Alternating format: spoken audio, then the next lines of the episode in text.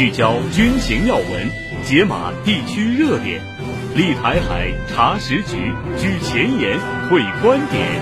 欢迎收听《台海点兵》。加在台海前沿，纵览国际军情。各位好，我是大宇，欢迎收听《台海点兵》。首先进入今天的军文速递。军文速递。国务院台办发言人陈斌华十号表示，赖清德这个顽固的台独工作者，先前妄想走入白宫，抛出所谓中华民国灾难说，九号又在记者会上再度宣扬台独谬论，这一切都表明，其倘若上台，将进一步推动台独分裂活动。赖清德想创造的所谓新局，将是台海风高浪急的危局。有记者问。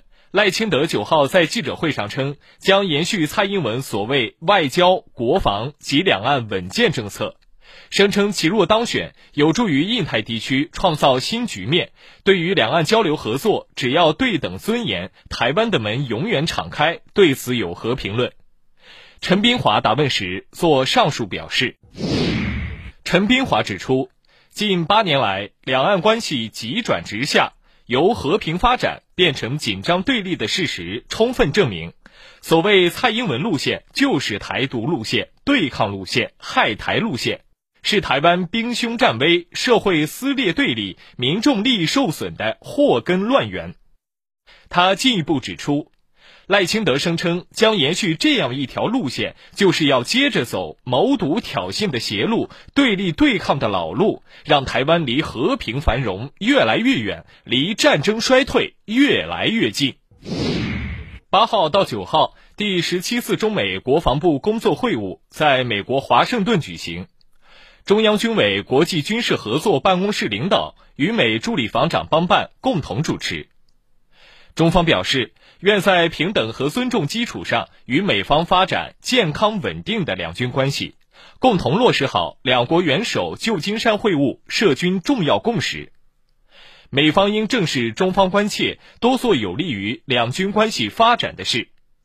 中方强调，在台湾问题上绝不会丝毫妥协退让，要求美方恪守一个中国原则，切实将有关承诺落到实处。停止武装台湾，反对台湾独立。中方敦促美方减少在南海的军事部署和挑衅行动，停止对个别国家侵权挑衅提供支持。美方应充分认清海空安全问题根源，严格约束一线部队，停止渲染炒作。中方还就涉及中方核心利益问题和国际热点问题，阐明严正立场和重大关切。当地时间十号晚上，也门胡塞武装发言人、首席谈判代表穆罕默德·阿卜杜·萨拉姆发表声明称，目前红海和阿拉伯海的航道是安全的。美国称相关海域受到威胁，是在误导世界，企图将红海军事化。胡塞武装的袭击仅针对以色列相关目标。穆罕默德还表示，胡塞武装将继续针对以色列船只和前往以色列港口船只的袭击，直到以色列停止针对加沙地带的军事行动并解除封锁。另据美国有线电视新闻网当地时间九号援引美国国防部官员的消息报道，也门胡塞武装当天在红海发动袭击，美国海军击落了二十四枚胡塞武装从也门发射的导弹和无人机。报道称，这是近几个月来胡塞武装在红海进行的最大规模的袭击之一。哈马斯媒体办公室十号发表声明说，以色列军队当天袭击加沙地带中部阿克萨医院周边一处民宅，造成至少四十人死伤。另据报道，黎巴嫩真主党九号对以色列军队北方司令部发动无人机袭击，以报复真主党一名高级指挥官一天前遇袭身亡。以及巴勒斯坦哈马斯一名领导人二号被无人机袭杀。当地时间一月十号，约旦国王阿卜杜拉二世、埃及总统塞西以及巴勒斯坦总统阿巴斯在约旦南部城市雅卡巴举行会谈，三方强调将继续向以色列施加压力，以制止其对加沙的侵略。三方领导人表示，他们坚决反对以色列计划在约旦河西岸和加沙地带驱逐巴勒斯坦人，并强调有必要在国际上谴责以色列并采取行动。三方还强调反对将加沙和约旦河西岸分开的企图，并表示应阻止以色列重新占领加沙某些地区或在那里建立安全区的企图。此外，他们强调有必要让加沙居民返回他们的家园。三方领导人重申，应确保人道援助持续并足够应对加沙人道主义危机。德国联邦政府发言人当地时间十号证实，德国政府已批准向沙特阿拉伯运送一百五十枚 IRIS-T 近程空对空导弹。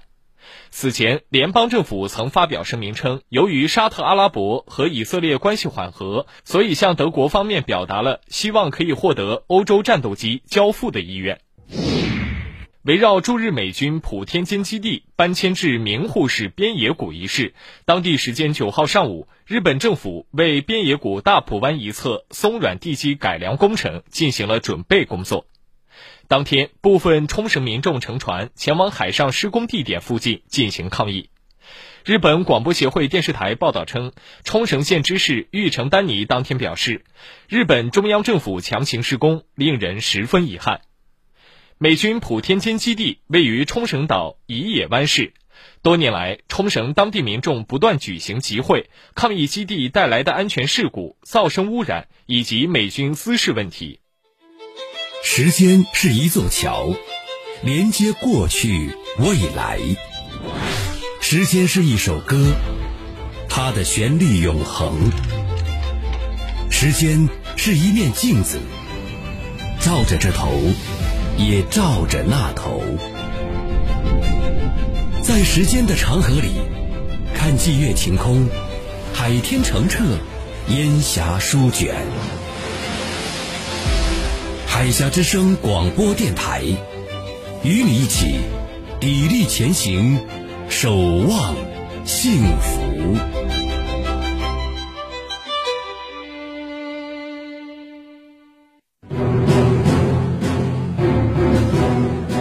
聚焦军情要闻，解码地区热点，立台海查实局，举前沿，会观点，欢迎收听。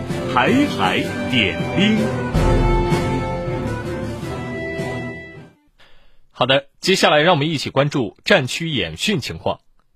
近期，解放军随着新型水面舰艇的入列和装备的更新换代，强化了海军舰艇部队技术密集型军种的属性。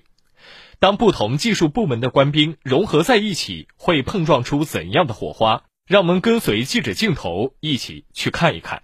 在我身旁的离水舰是去年八月份刚刚加入战斗序列的新型导弹驱逐舰，入列不到一年时间，在战区海军组织的全训考核中，它与六艘舰艇同台竞技，以总分第一的成绩顺利通过考核。一流的标准是什么？真正的王牌怎么建？转型突破口在哪里？这是支队党委在接舰之初对离水舰提出的三个问题。新舰艇入列，往往舰艇成员都是由各单位抽调组成。如何把大家拧成一股绳，同向用劲，快速形成战斗力，成为摆在离水舰党委班子面前的重点难题。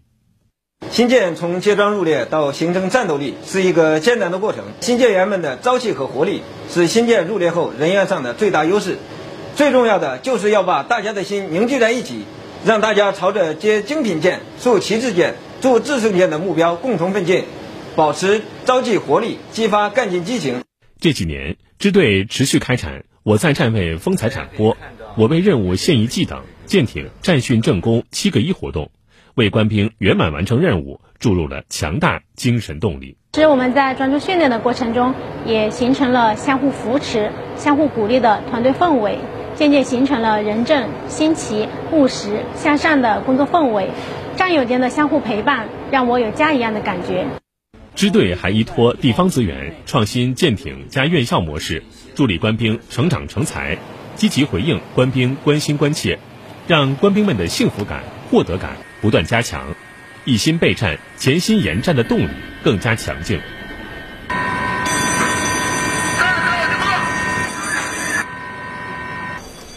前不久的一次防空反导演练中，常州舰副勤舰长罗浩杰使用多种侦搜手段判别来袭空中目标，成功完成抗击。走下站位，他就向刚上舰不久的新学员传授操演过程中的重难点，以及与其他部门协同配合时需要注意的事项。勤电部门作为全舰的核心部门之一，相当于舰艇的大脑。整个部门专业多，分类复杂，想学懂弄通需要下很大的功夫。所以我们在培养新同志的时候，要根据他们的自身情况，量身定做成长规划路径。让他们尽快适应工作节奏，同时不断提高综合能力素质。每逢新建员上舰，常州舰都会安排专业骨干和经验丰富的老班长对年轻官兵进行结对帮带，帮助他们尽快熟悉环境，提前进入角色。我们针对现在新建员文化程度高、领悟能力快的特点，尽可能的给他们帮助，带他们熟悉舱室和舰艇构造。就像优质的种子，只有在沃土中才能茁壮成长。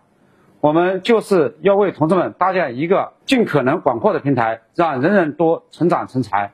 良好的官兵关系是增进部队内部团结的粘合剂，是激励强军胜战打赢的动力源。只有持续抓基层打基础，善于察兵情、解兵忧，锻造亲密无间的生死情谊，才能汇聚扎根舰艇、建功海洋的磅礴力量。孙干爱兵是解放军在长期革命斗争和建设实践中形成的优良传统，更是解放军战胜困难、克敌制胜的传家宝。在解放战争中，爱兵模范王克勤首创的思想互助、技术互助、生活互助三大互助的做法，曾在全军推广。新时代。作为英雄传人的陆军第七十二集团军某旅孙干爱兵模范连，如何让三大互助的法宝焕发新光彩？记者带着这样的问题走进连队，探寻答案。动动，各镇注意，按照处阵、无阵的顺序，迅速向敌前沿发起冲击。皖东腹地某训练场，一场实弹营进攻演练正在进行。面对临机出现的多个隐险目标，连长王一磊冷静冷散，迅速指挥战友对目标完成精准火力打击。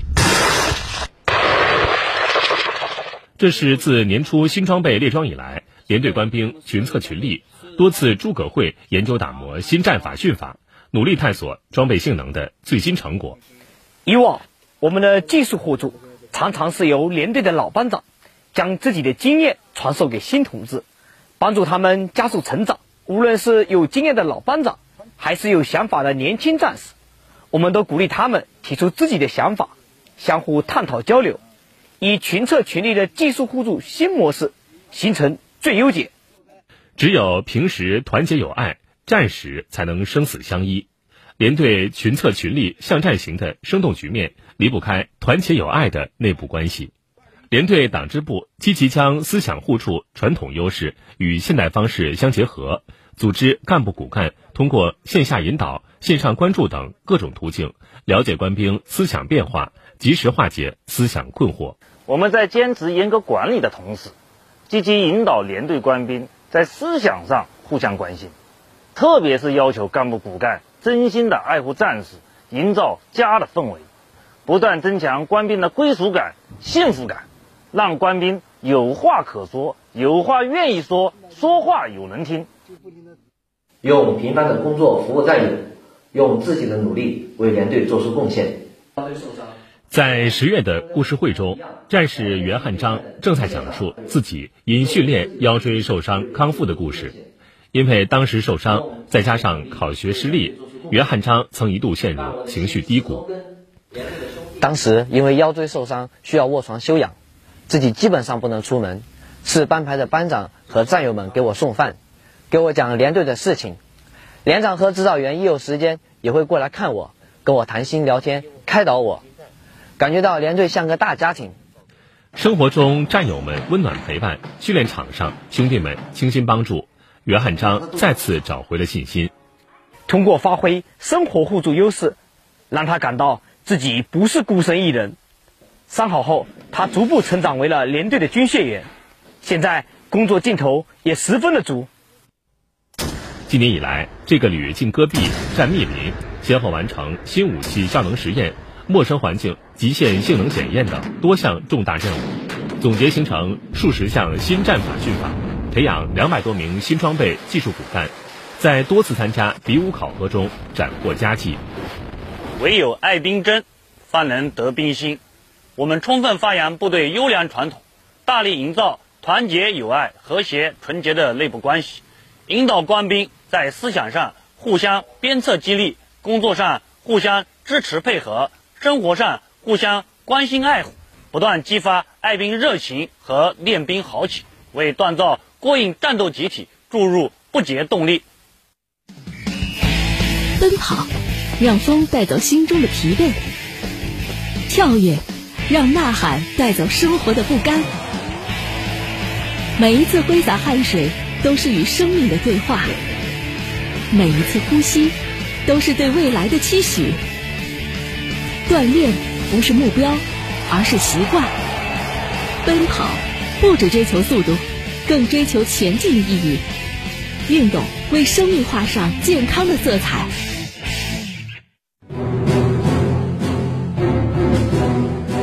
聚焦军情要闻，解码地区热点。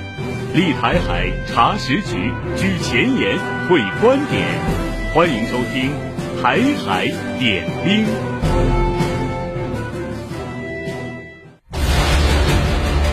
军情观察。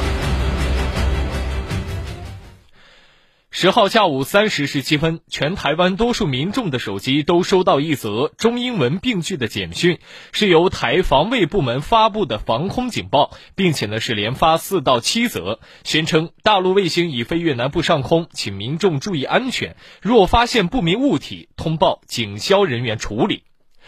这是一则紧急警报，非真有大事发生是不能够随意发布的。据新华网报道，一月九号下午三时零三分，长征二号丙运载火箭在西昌卫星发射中心点火起飞，将爱因斯坦探针卫星送入预定轨道。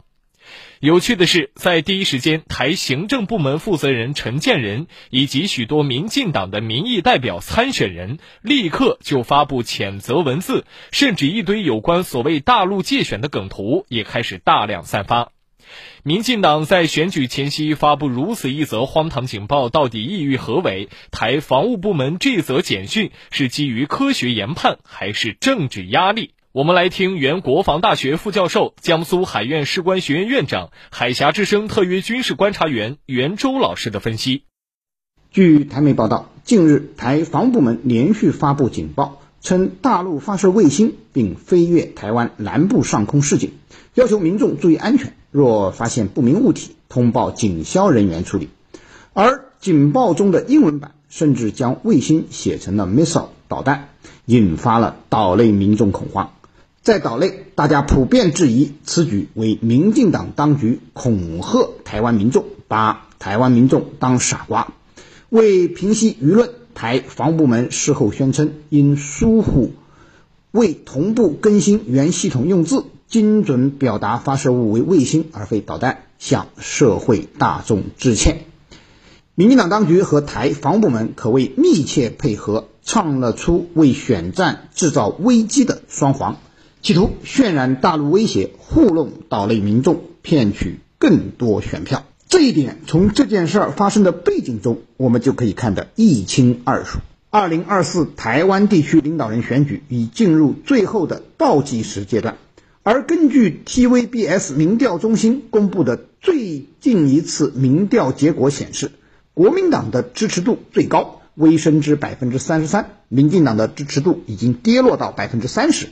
民众党的支持度略减两个百分点至百分之十六，国民党不仅创下了自去年五月岛内选战开打以来民调支持率的历史新高，而且首次超过民进党三个百分点。与此同时，民进党的支持率却连续下跌，反映出执政不力、贪腐丑闻频出的民进党当局已经备受质疑，二零二四恐难赢选举的现状。在这种情况下，为挽回败局、赢得选举，民进党当局自然又想到了操弄抗中话题这个屡试不爽的选战策略，拼命炒作所谓大陆威胁，借此来转移焦点、骗取选票。为了赢得选举，民进党素有手段无所不用的传统，从陈水扁到蔡英文，再到今天的赖清德，无不擅长制造所谓抗中保台话题，愚弄岛内民众。在他们口中，大陆会台是介入岛内政治的别有用心；大陆限制台湾产品输入，又成了对台湾的打压与报复。而解放军为维护祖国统一而实施的军事行动，则被他们扣上了要强加给台湾战争的帽子。不断利用各种与大陆有关的事件，企图在选民中制造红色恐慌、打抗中牌，已经成为民进党打选战的惯用伎俩。他们就是要通过渲染所谓大陆威胁，刻意制造台海危机四伏的选战氛围，误导民众，形成保台湾就必须团结在民进党领导之下的幻象，以爱台为名绑架台湾民意，骗取民众选票。让民进党当局没想到的是，他们近期的抗中牌不仅没有打出他们想要的效果，反而起到了偷鸡不成蚀把米的反作用。首先是民进党候选人赖清德为炒作统独议题，在电视辩论中大放厥词，称台湾主权独立，认为两岸互不隶属，并提出灾难说。此话一出，不仅国台办发言人将其定位为顽固台独工作者、两岸和平破坏者、台海兵凶战危制造者，更是震惊岛内各界，遭到了岛内舆论的猛烈打法。以至于蔡英文都不得不亲自出面灭火，专门就此话题进行澄清。这一次，台防务部门有意将大陆的卫星误报成导弹，不过是民进党故技重施，想再次通过制造岛内民众的危机感，从而达成催票泛绿、挽救不断下跌的选情罢了。然而，岛内民众这次并不买账。普遍质疑民进党当局以此制造危机、操弄选举。面对民众的普遍质疑，民进党当局又玩了一招甩锅台军的把戏。台防部门发文宣称，因疏忽未同步更新原系统用字，精准表达发射物是卫星而非导弹，向社会大众致歉。对于台防部门的这份致歉，立即有岛内民众一针见血地指出。台防务部门是配合民进党在制造恐慌。中国国民党副主席连胜文受访时批评，这基本上就是执政机器介入选举。但这种做法也凸显了民进党现在真的是快输掉选举，所以不择手段了。可见民进党当局执政八年，选举策略却并没有变化。但台湾民众毕竟不傻。民进党的老把戏玩多了，自会被民众识破。赖清德的选情恐怕难以借此止跌了。面对即将到来的岛内大选，岛内民众真的要擦亮自己的双眼，选统一不选台独，选和平不选战争，为此台湾之福，岛内民众之福，否则必将被台独势力带进一场必然失败的战祸之中。聚焦军情要闻，解码地区热点，立台海查实局，举前沿会观点。欢迎收听《台海点兵》。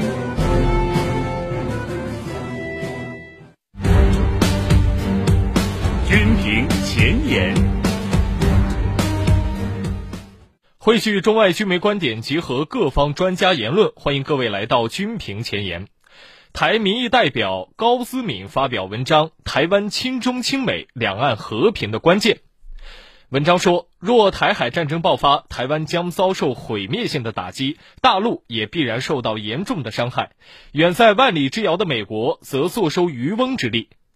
美国的军火工业必将股票大涨，即使当今尚未有战争。据美国国防安全合作局透露，美方最近预收了台湾一百九十一点七亿美元，约合台币六千一百七十二亿元的军售，却迟迟不能交货。若台海被封锁或战事爆发，那军火商就更加理直气壮，不必交货了。问题是，台湾的安危果真能靠这类军购吗？那美国会不会派兵参战护台？台湾执政者总以美台关系固若磐石来回应各方质疑。然而，俄乌冲突、巴以冲突，美国并没有派军队参与。美国国务卿及诸多政要都是犹太人，以色列在无预警的情况之下被突袭了，美国仍然决定不派遣军队进驻以色列。台海之战比俄乌巴以冲突险峻多了，美国自然不会赴汤蹈火。美国朝野呢都非常清楚，美国要保护的实际只有美国自己，断不会派军协防台湾。聚焦军情要闻，解码地区热点，立台海查实局，举前沿会观点。欢迎收听《台海点兵》。好的，欢迎回到《台海点兵》。今天的兵器室环节，我们再次邀请原国防大学副教授、江苏海院士官学院院长、海峡之声特约军事观察员袁周老师为各位介绍俄罗斯的武器装备。听众朋友们，大家好，我是袁周。今天呢，我们给大家介绍的是俄罗斯最新实验成功的反卫星导弹。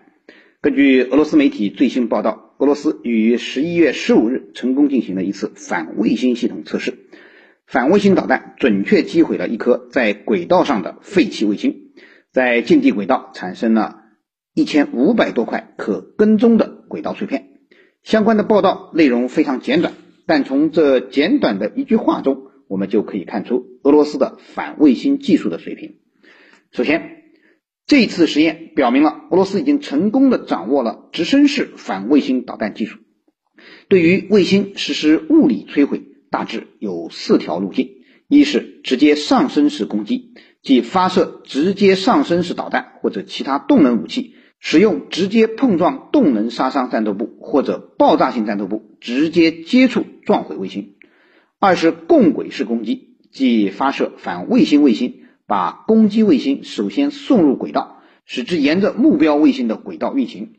当接近目标卫星时，再引爆其携带的爆炸物，以击毁目标卫星。三是太空站攻击，即利用航天站和航天飞机，使用机械臂抓住另一颗卫星，让其脱离运行轨道，并俘获对方卫星。后两种技术难度都非常高，第一种技术相对容易一点。此外，还有第四种非动能物理攻击，指的是卫星在没有任何直接接触的情况下受到物理损坏。非动能性物理攻击主要是使用电磁脉冲、高功率激光和高功率微波等定向能武器去摧毁卫星。俄罗斯这次使用的是直升式反卫星导弹，这已经是俄罗斯第三次成功测试他们的反卫星导弹了。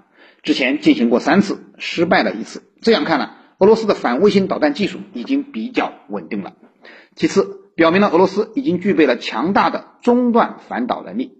直升式反卫星导弹实际上和中段反导技术是非常相似的，都是在大气层外拦截目标，都需要导弹借助火箭助推技术，将导弹送到距离地面数百公里的外层空间近地轨道。也就是说啊。能够反卫星的导弹同样可以用来中段反导。一般而言，洲际弹道导弹的弹道顶点高度超过一千公里，而直接上升式反卫星武器主要也是针对一千公里以下的卫星的。显然，一套反卫星武器系统可以完成拦截近地轨道卫星和中程弹道导弹的任务。而俄罗斯呢，这次用的反卫星导弹。其实就是他们的中段反导系统用的鲁多利导弹，随着能够击中一千五百公里以外目标，拦截导弹速度达到十马赫的鲁多利导弹系统的实验成功并装备部队，俄罗斯的防空反导能力会得到进一步的提升。第三，俄罗斯对目标控制技术也有了明显的进步。按照俄罗斯对外公开的消息。这次反卫星实验只产生了一千五百多块可跟踪的卫星碎片。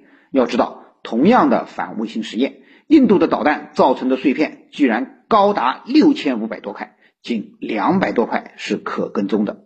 那么从这个意义上讲，俄罗斯的技术水平显然要高出一筹。而且俄罗斯对外声称，这次实验产生的碎片并不会对太空活动产生威胁。俄罗斯的说法是否正确，我们没有办法评估。但是有一点却是可以肯定的，就是随着大国太空军事竞争和太空军事化程度。